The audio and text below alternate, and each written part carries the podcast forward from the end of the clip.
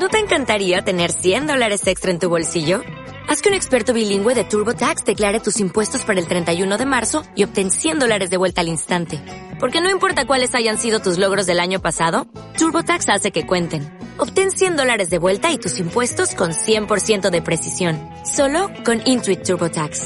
Debes declarar para el 31 de marzo. Crédito solo aplicable al costo de la presentación federal con TurboTax Full Service. Oferta sujeta a cambios o cancelación en cualquier momento. Gracias por estar en sintonía de este espacio de nuestro libro Cuando el diluvio llega, este espacio de testimonios y pues en esta oportunidad yo quisiera presentarle a Maki de Debroy. Usted va a conocer un poco más de ella, pero pues en primer lugar darle la más cordial bienvenida. Hola Maki, ¿cómo está? Hola, estoy muy contenta de estar acá y muy emocionada con el proyecto del libro. Realmente creo que, como te lo decía en privado, va a ser, eh, en estas épocas hace falta mucha esperanza. Primero, para que la gente nos, nos, nos ubique, ¿quién es Maki de Debro y cómo se define usted misma? Ahí hace unos días, Juan Fer, me hicieron esa misma pregunta en una entrevista de, de un diario y yo decía, ¿quién es Maki de Debro? Y bueno, Maki es una persona que, que yo me denominaría como una persona positiva, una persona llena de fe, que, que ha aprendido a, a amar la vida y que además como todas las mujeres que tenemos tantas facetas, es esposa, madre, empresaria, la editora de una revista, conductora de radio, realmente oradora, motivadora, muchas cosas, un, poquito y Argentina. Y Argentina, así es. Buenísimo. Eh, ¿Hace cuánto vive en Guatemala? Bueno, vivo en Guatemala hace 16 años, increíble. Pareciera ayer que vine, sin embargo, eh, es impresionante este país tan espectacular que me, nos ha dado la oportunidad a mi familia y sobre todo a mí, porque aquí conocí a mi esposo, aquí tuve mis, eh, mis tres hijos más pequeños, así que definitivamente para mí eh, Guatemala es mi casa. Excelente. Eh, Maki, eh, en ese optimismo, en esa situación tan, tan jovial que se le mira, llena de energía, llena de ánimo, llega también una etapa complicada, llega un diluvio a su vida. Y me gustaría que nos contara un poquito cómo se dan esas circunstancias y, y de qué diluvio se trató. Cuando vos decías diluvio, yo decía más bien tsunami, porque realmente eh, cabal eh, eh, es una fecha bien complicada para mí porque se cumple dos años, casi literalmente, del diagnóstico que me dieron por primera vez. Hace dos años me sentía muy cansada, pensé que como como todo el mundo, como toda madre, a esta altura del año, que se termina el colegio, que estamos cansadas eh, de nuestros hijos, pensé que era agotamiento, sinceramente, pero eh, después de mucho quejarme y todo, mi esposo me llevó un poco engañada al, hospital a hacerme unos análisis y eh, pudimos tener un diagnóstico previo que la doctora vio esos exámenes y dijo, Maki, tengo malas noticias quiero que te vuelvas a repetir estos exámenes y quiero derivarte a un doctor especialista. Entonces yo me sorprendí mucho por esa por esa actitud de la doctora, me pareció exagerada, sinceramente. No entendía lo que estaba pasando, creo que estaba mucho en negación. Y cuando llegué con el doctor, el doctor solo miró los, los exámenes, el doctor Cáceres, eh, me examinó y dijo, mija, tengo que decirle que con estos exámenes, tengo que decirle que el diagnóstico previo sería leucemia. Wow. Eh, para mí fue como escuchar a alguien hablar chino y vos tratar de descifrar qué está diciendo, porque no entendía lo que él me decía. Entonces, mi hija necesito que mañana nos hagamos eh, una médula ósea. Eh, le cuento que la médula ósea tiene un costo de tanto y yo seguía como, ¿en qué está hablando este hombre? Ah?". Bueno, después de una semana con, se confirmó ese diagnóstico definitivamente la buena noticia dentro de ese diagnóstico era que era una fase 1, lo que podríamos decir como el comienzo de, de esta este cáncer que literalmente termina eh, muy pronto si no se trata. Y eh, en ese momento que lo miramos al doctor, que me recuerda que fuimos con mi mamá y con mi, eh, mi esposo, mi cuñada y mi mamá. Al doctor cuando nos da el examen, eh, el resultado previo, más el examen, eh, es un examen que te hacen aquí en Guatemala donde determinan qué tipo de leucemia es, ¿no? Entonces es un examen genético. Y cuando nos entregan todos los exámenes, el doctor dice, bueno, mi hija, mire, sí, lamentablemente el diagnóstico ha salido positivo y quiero decirle de que mm, sí hay tratamiento. Entonces nosotros todos nos ilusionamos, porque dijimos, tratamiento, sí, entrémosle. Pero el tratamiento del que nos está hablando el doctor es un tratamiento de, quimioterapia tomada de que debe de ser de por vida porque es inhibitor, eh, e inhibe solo la, glándula meloide y cuesta 35 mil quexales por mes.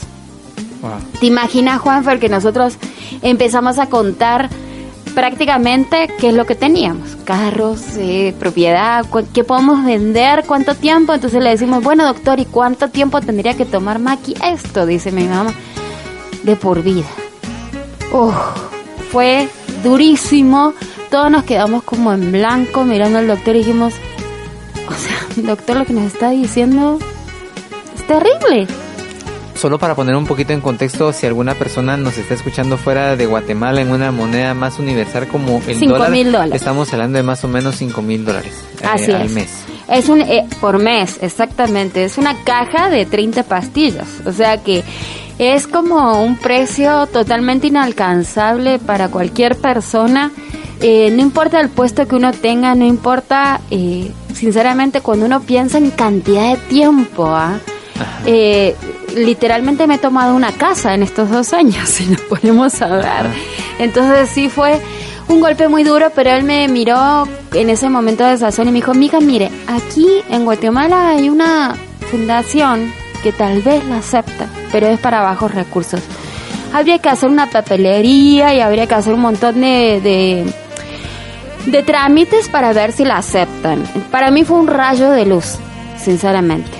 Y, en esos momentos son los que donde uno tiene que realmente la fe tiene que salir a flote. Es en esos momentos donde está toda la oscuridad y uno solo ve una pequeña luz, que es la fe en Jesús que uno tiene, donde que si uno se queda bajo esa luz se vuelve una gran luz, en realidad. Pero sí es bien difícil tener fe bajo un, en un momento así, con un diagnóstico así, con un costo así de tratamiento, fue muy difícil. Pero esa noche, eh, Juanfer, te puedo decir que regresamos del carro con mi esposo a nuestra casa. Imagínate que tenemos tres hijos pequeños, dos hijos adolescentes. En ese tiempo adolescente, ahora ya son adultos, jóvenes adultos. ¿Cómo les explicas esto? O sea, no había forma de explicarlo. Dijimos, no vamos a hablar nada hasta que tengamos un panorama más claro. O sea que regresamos del carro hasta el trayecto, te podría decir que son como 10 kilómetros hasta nuestra casa sin hablar. ¿No? ¿Qué sentía usted en esos momentos? Es que en ese sentido no se podía hablar nada. ¿Qué podías hablar? No había eh, cuentas, ni planes, ni nada. Solo nos miramos a los ojos y dijimos, vamos a salir de esta. Pero nada más. Y esa noche yo me acuerdo que regresamos a mi casa. Eh, me acosté a dormir porque la enfermedad tiene este, que es cansancio, ¿no? Entonces me dormí, pero a las 3 en punto me levanté.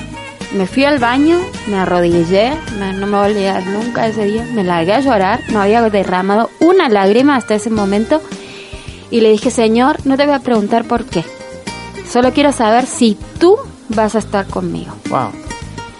Y mira, Juan he escuchado la voz audible de Dios muy pocas veces en, mi vida, pero en ese momento escuché la voz totalmente audible del Señor que me dijo, esfuérzate, sé valiente, que yo jamás te voy a abandonar. Y eso me llenó de una paz, dejé de llorar, me limpié las lágrimas, me fui a mi cama y me dormí. Lo cual es insólito por, por mi personalidad, soy una persona que debe tener todo control, que debe tener planes, que tiene que saber todo. Pero el escuchar y por ser mujer. Por ser mujer, sí. Imagínate como madre, son tres niños pequeños que hay que todavía sacar de primario. ¿ah? Entonces, era complicado. Eh, mira, es tan increíble cuando uno escucha la voz de Dios. A uno lo llena tanto porque uno dice, ya está, si Él va a estar conmigo, si Él nunca me va a abandonar, si no me va a faltar nada, no tengo de qué preocuparme. Y ha sido un caminar así. Después de ahí se desató una serie de milagros que hacen que yo esté viva en este momento. ¿Cómo manejaron la situación familiarmente? ¿Toman la decisión con su esposo de no compartirlo con sus hijos en ese instante? ¿Cómo manejan eh, el resto de la comunicación con ellos y cómo reciben la noticia? Bueno, con ellos lo platicamos hasta después de obtener el tratamiento que obtuvimos gracias a, a una serie de milagros, como te decía. Lo presentamos hablándoles a nuestros hijos de que venía una dura prueba familiar para todos de que definitivamente habíamos descubierto una enfermedad. No nos dimos con, no nos fuimos por el camino fácil, fuimos por el camino difícil, dijimos la verdad, le dijimos la verdad a nuestros hijos. Creo que con las redes sociales, con todo, con tanta gente orando por uno, o sea, es imposible mentirle a niños. En ese tiempo tenían 8 años la más chiquita y 10 años los mellizos. es imposible. para darse cuenta. Ellos saben, leen el Facebook, eh, te agarran el teléfono, eh, la gente les dice, estoy orando por tu mamá, o sea, no se les puede mentir. Y creo que como familia nos unió, nos unió mucho el orar, el poder entender, es difícil entender que tu mamá está durmiendo casi que toda la tarde. Es difícil para ellos entender. Después de una mamá que es súper hiperactiva, de que de repente desaparece todas las tardes porque está durmiendo, es complicado para ellos. O decirles, miren, no podemos ir al puerto porque mami no puede estar al sol. No podemos ir a tal lado porque mami está cansada. No podemos ir al cine por tal cosa. No vamos a festejar tu cumpleaños, que me pasó con porque mamá está muy cansada. O sea, la, literalmente la dinámica de una casa se detiene cuando la mamá se detiene. Y fueron eh, seis meses de estar absolutamente en cama, con fiebres, con o sea, fue un seis meses que desaparecí, podríamos decir. Y que ellos solo veían y me miraban, yo me recuerdo verlos, que me miraban desde el marco de la puerta, ahí está, ok. Y se iban a jugar, y sin tratar de hacer mucho ruido. Y al rato venían y me miraban, mami, te quiero, y ya. O sea, durante seis meses esa fue la dinámica familiar. Hmm. Wow. Bien duro. Así que, pero lo que creo que vale la pena contar fue que cuando yo recibí esa palabra de Dios, me embarqué en una aventura, porque tuve que ir al San Juan de Dios, que es donde me tuve que inscribir en el San Juan de Dios, tuve que hacer esas largas colas, tuve que hacer un montón de trámites, pero yo iba bien confiada en la palabra que Dios me había dado, que me forzara y fuera valiente. Eso, eso era también llegar a un lugar donde no conocía a nadie no sé si alguien tiene la experiencia de un hospital nacional aquí en Guatemala, pero es gente que se reúnen a las 6 de la mañana, hacen una cola gigante para entrar empujándose a las 7 en punto cuando abran las puertas. Y de ahí corre la gente para lograr un turno. Entonces fue bien duro para mí esa, esa realidad de un hospital nacional con baños totalmente sucios, con baños con gente súper enferma a la par con una total desesperanza, sin embargo yo ser la única que estaba sonriendo. Y la gente me miraba, ¿usted qué le pasa? Y lo más duro fue para mí cuando tuve que ir a hacer un trámite que se demoraba muchas horas y la señorita me dijo, no la puedo atender, no tengo tiempo. Y yo pensaba, cada tiempo, cada minuto que pasa en mi vida sin el tratamiento, me está consumiendo vida. Me está consumiendo vida y puedo pasar a una segunda etapa y después me muero en tres meses. Si avanzo a la tercera etapa. Y nunca me voy a olvidar esto, Juanfer. Eh, tenemos otra radio aquí eh, que se llama Ilumina. En ese tiempo yo hacía unas cápsulas inspiracionales, creo que esto no lo sabes, nunca te lo había contado.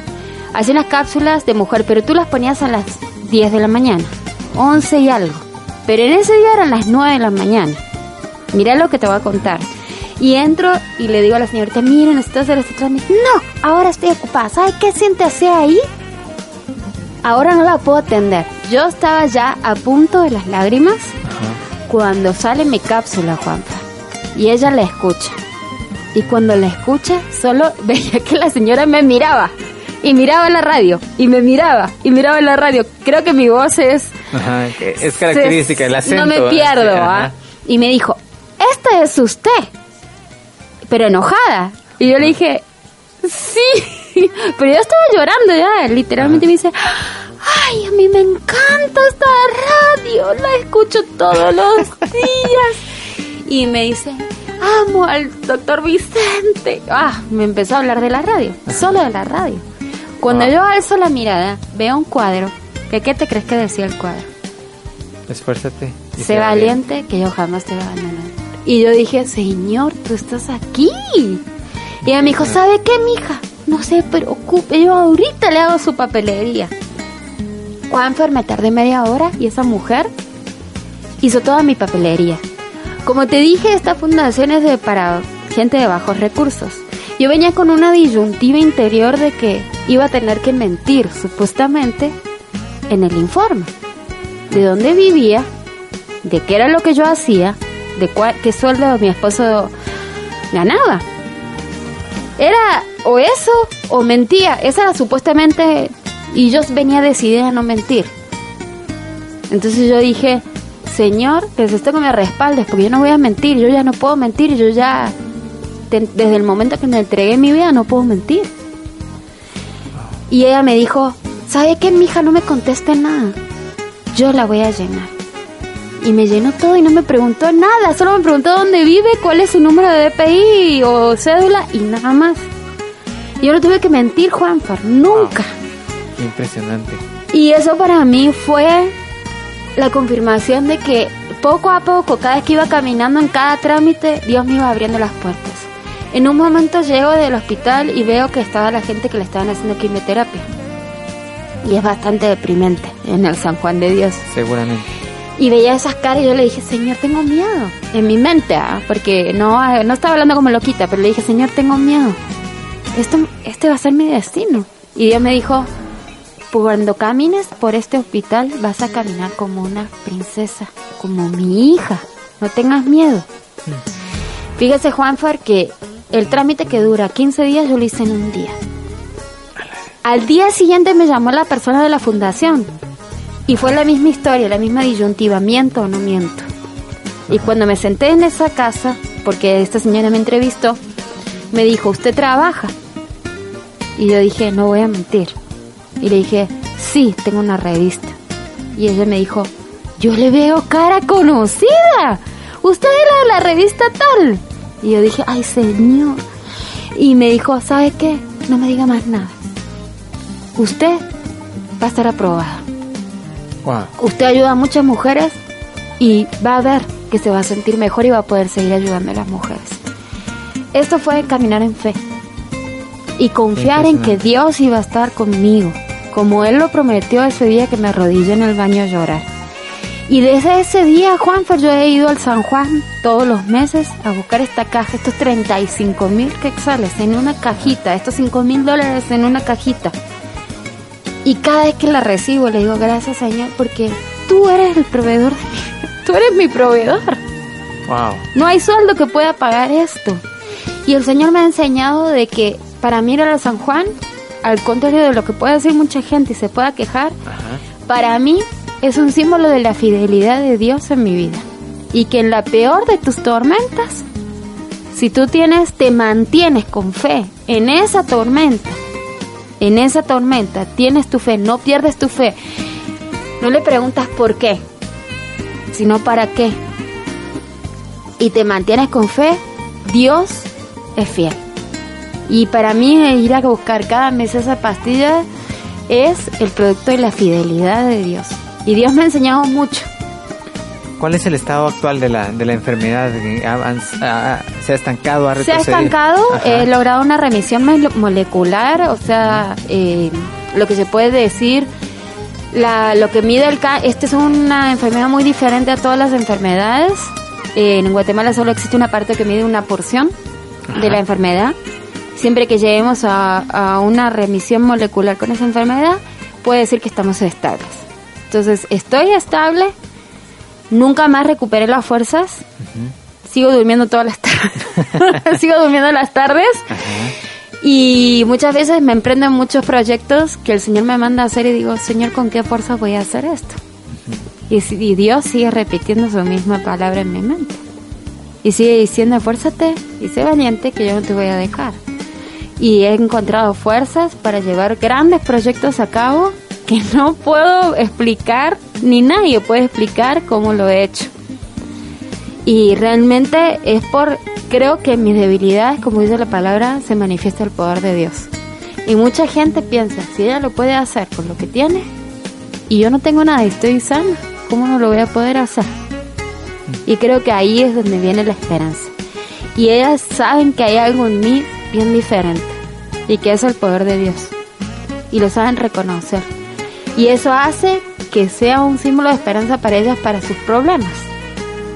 Entonces, ha sido un caminar hace dos años. Yo decía, lo contaba en una, en esa entrevista, decía, cuando yo pensé que me iba a morir, Juanfer, irónicamente empecé a vivir. Empecé a apreciar la vida de otra forma. Si usted tuviera la oportunidad de regresar a, Hmm. ese momento en el, en el carro cuando de repente iban en ese silencio con su esposo y, y usted pudiera verse con esa Maki de hace dos años, y ya habiendo recorrido estos dos años de experiencia, ¿qué le diría Maki recién recibiendo esa noticia? ¿Qué le diría a usted, Maki? ¿Qué, qué, qué le diría? Todo va a estar bien. Todo va a pasar. Tranquila. Todo va a estar bien. Eso le diré. Wow. Eh, Maki, realmente estoy impresionado y para usted que me está escuchando quiero comentarle que es impresionante ver la, no solo la entereza con la que Maki nos está compartiendo, sino que me atrevería a decir que hay felicidad en la vida de Maki en, esta situación, o sea, y, y una sonrisa tan genuina, unos ojos brillantes, eh, llenos de ánimo, de energía. Yo no sé en qué momento ella dice que no tiene fuerzas para hacer las cosas. eh, y, y En el momento que me duermo. y eso Maki nos, nos anima. Yo quiero darle muchísimas gracias porque sé que a través de esta historia, porque es un diluvio que probablemente no ha terminado, es un agua que probablemente Ah. sigue, sigue cayendo, pero hay paz, hay paz en lo que eh, eh, Hay paz. en esa situación. Hay paz y hay esperanza. Sé dónde pertenezco, sé a dónde voy. Sé que mi lugar no es la tierra, sé que mi lugar es el cielo. Mis hijos lo saben, saben que tal vez mi tiempo sea limitado, pero que vamos a vivirlo felices, llenos de esperanza. Y mi legado que les quiero dejar a ellos es la esperanza en el Señor. Porque de ahí el gozo, el gozo es la fortaleza de cualquier persona que cree en Dios. Y eso, mucha gente, gente dice, es que no sé cómo usted hace conservar el gozo, tener un corazón sano, vivir cada día con felicidad, agradecimiento y contentamiento. Eso hace que uno viva una vida totalmente diferente.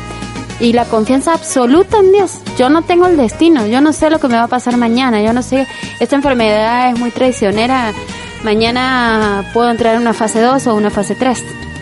Pero yo confío en Dios. Confío en Dios y sé que no pertenezco aquí, sé que pertenezco a otro lugar. Buenísimo, muchísimas gracias Maki. Si tuviera algunas palabras finales para las personas que van a estar escuchando esta impresionante historia de fe y de esperanza.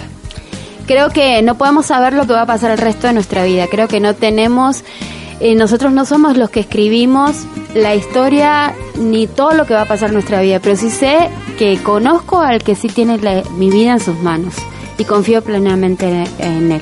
Que todas las cosas sí obran para bien y que nosotros tenemos la, la, el libre albedrío de confiar en eso, pero también de tener una buena actitud llena de gozo y alegría a pesar de las circunstancias que vivamos.